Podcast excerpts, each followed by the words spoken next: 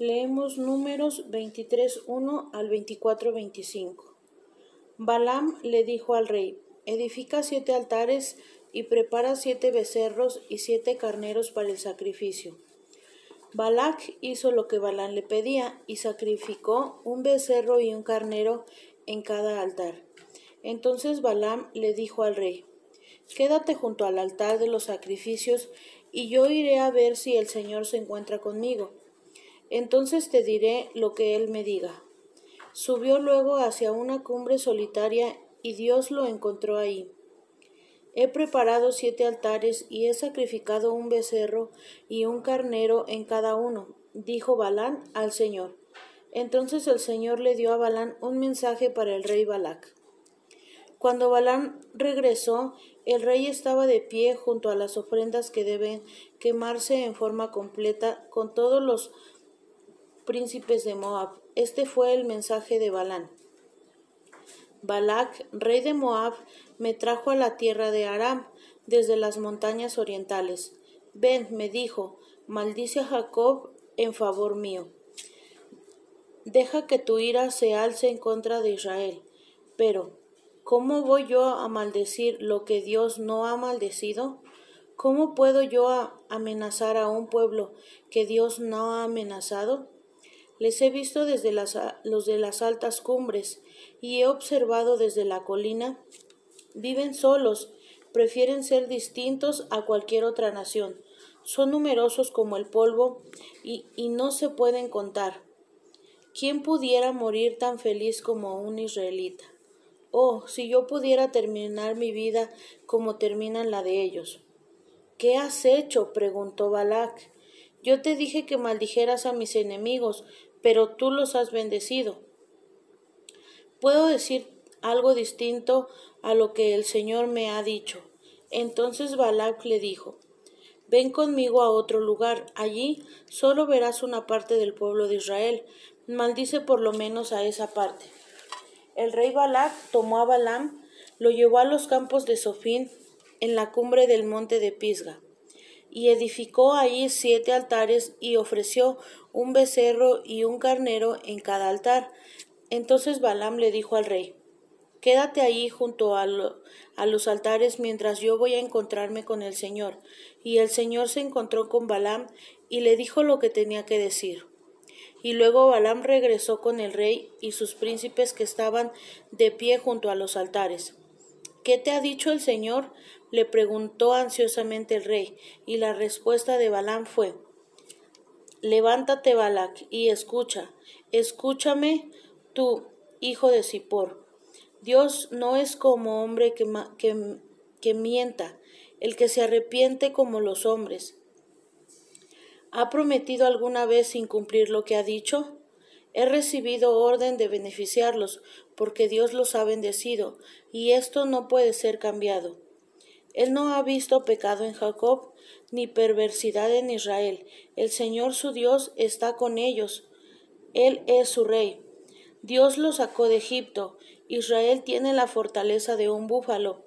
No, puede no, no se puede maldecir a Jacob si no hay magia que pueda hacerlo en su contra. Porque ahora se, porque ahora se dirá de Israel qué maravillas ha hecho Dios por ellos. Esta gente se levanta como león. No caerá hasta que haya comido lo, lo capturado y haya bebido la sangre de los degollados. Pues si no vas a maldecirlos, por lo menos no los bendigas, exclamó el rey Balac.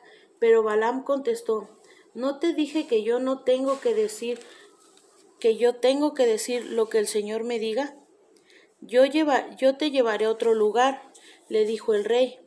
Quizá desde allí el Señor quiera que los maldigas.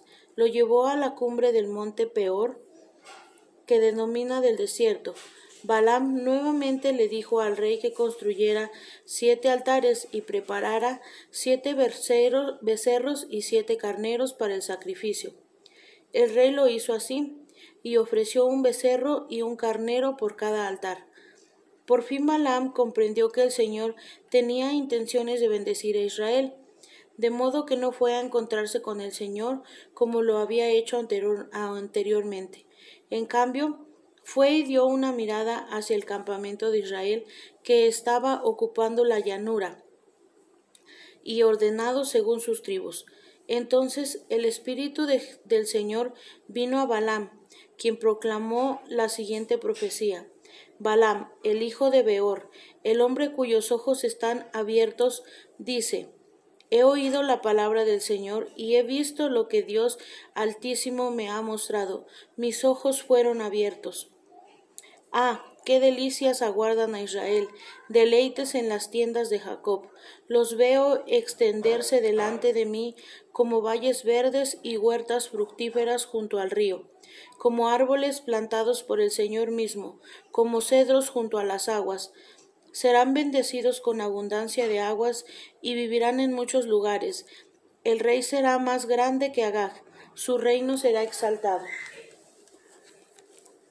Israel tiene la fortaleza de un, de un búfalo y devorará a todas las naciones que se le opongan.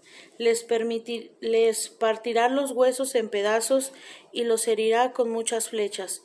Israel duerme como león, como leona. ¿Quién se atreve a hacer que se levante? Bendito sea el que te bendiga, oh Israel, y maldito sea el que te maldiga. El rey Balac está pálido de ira golpeando las manos con furia gritó Yo te llamé para que maldijeras a mis enemigos, y en lugar de ello los has bendecido tres veces, lárgate de aquí, vete a tu casa. Yo quería darte un honor, pero el Señor te ha despojado de todo bien. Y Balaam contestó Yo te dije por medio de los mensajeros que aunque me dieras un palacio lleno de oro y plata, yo no podría, yo no podía contradecir al Señor. Te advertí que no podía hablar por mí mismo. Dije que haría solamente lo que el Señor me ordenara. En efecto, voy a regresar ahora mismo a mi pueblo. Pero déjame primero decirte que los israelitas van a hacerle a tu pueblo. Entonces Balán añadió, Balam, el hijo de Beor, es un hombre cuyos ojos están abiertos. Él oye las palabras del Señor y tiene conocimientos del Altísimo. Él ve lo que Dios Todopoderoso le ha mostrado.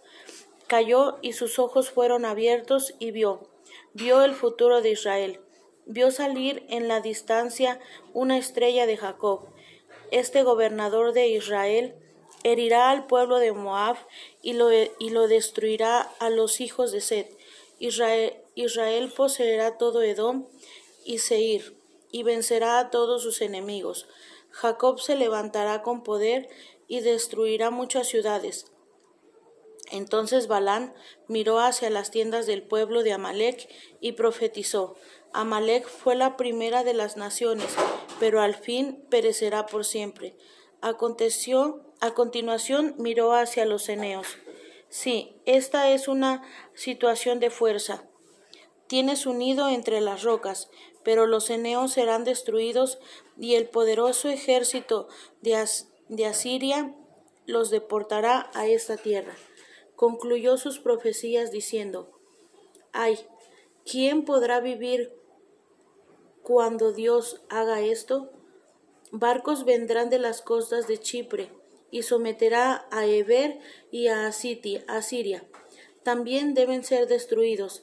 Entonces Balán y Balac regresaron cada uno a su lugar. Salmos 33, 16 al 22. Ni el ejército mejor equipado puede salvar a un rey, porque no basta con la mucha fuerza para no salvar al guerrero. Poca cosa es un caballo de guerra para obtener victoria si es vigoroso, pero no puede salvar. Pero los ojos del Señor observan a los que le temen y confían en su invariable amor. Él les guarda de la muerte y aun en tiempos de hambre los mantendrá con vida. Solo, el, solo en el Señor confiamos para que nos salve. Solo el, el Señor puede ayudarnos. Nos protege con escudo. Razón tenemos para regocijarnos en el Señor, porque confiamos en Él, confiamos en su santo nombre. Sí, Señor, que tu amor nos rodee permanentemente, porque solo en ti reposa nuestra esperanza. Proverbios 11, 27.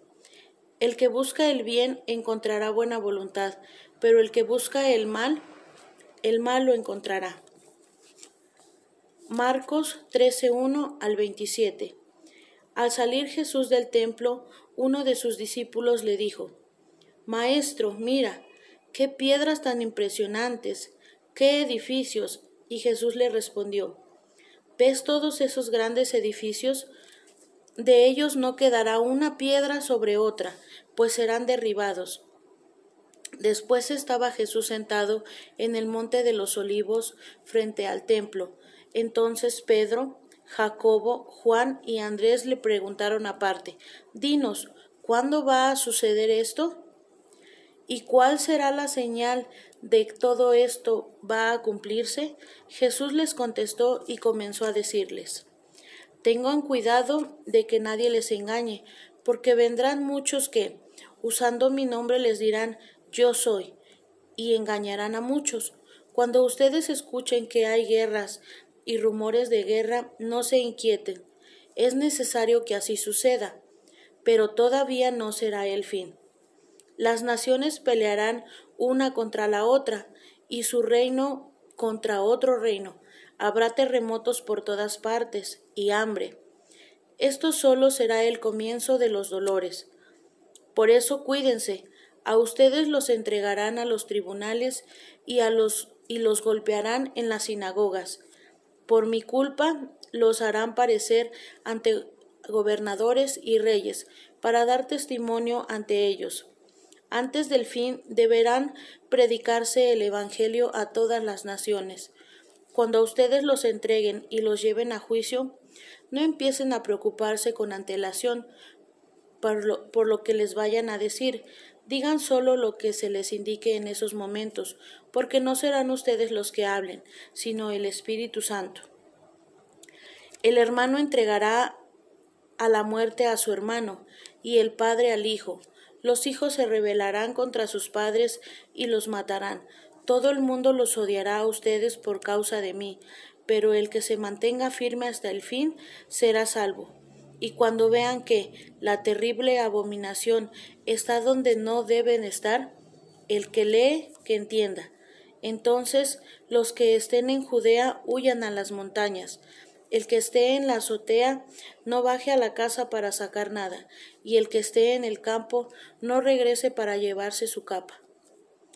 Pobres de los de las que estén embarazadas o amamantando en esos días, Oren para que esto no ocurra en invierno, porque serán días de tribulación como, como no la han habido desde el principio cuando Dios creó el mundo, ni jamás la volverá a ver.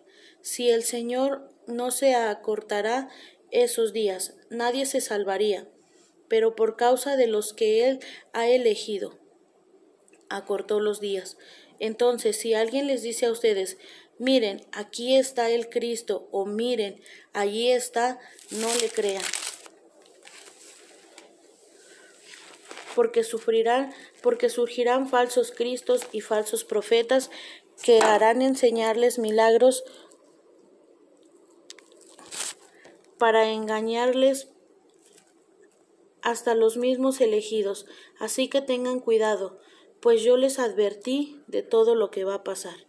En aquellos días, después de esas tribulaciones, tanto el sol como la luna dejarán de brillar, las estrellas caerán del cielo, y los otros cuerpos celestiales serán sacudidos. Entonces verán al Hijo del hombre venir en las nubes y con gran poder y gloria. Y enviarán a sus ángeles para que reúnan a sus elegidos en los cuatro puntos cardinales. Él enviará a sus ángeles para que reúna a sus elegidos en los cuatro puntos cardinales, desde el extremo de la tierra al extremo del cielo.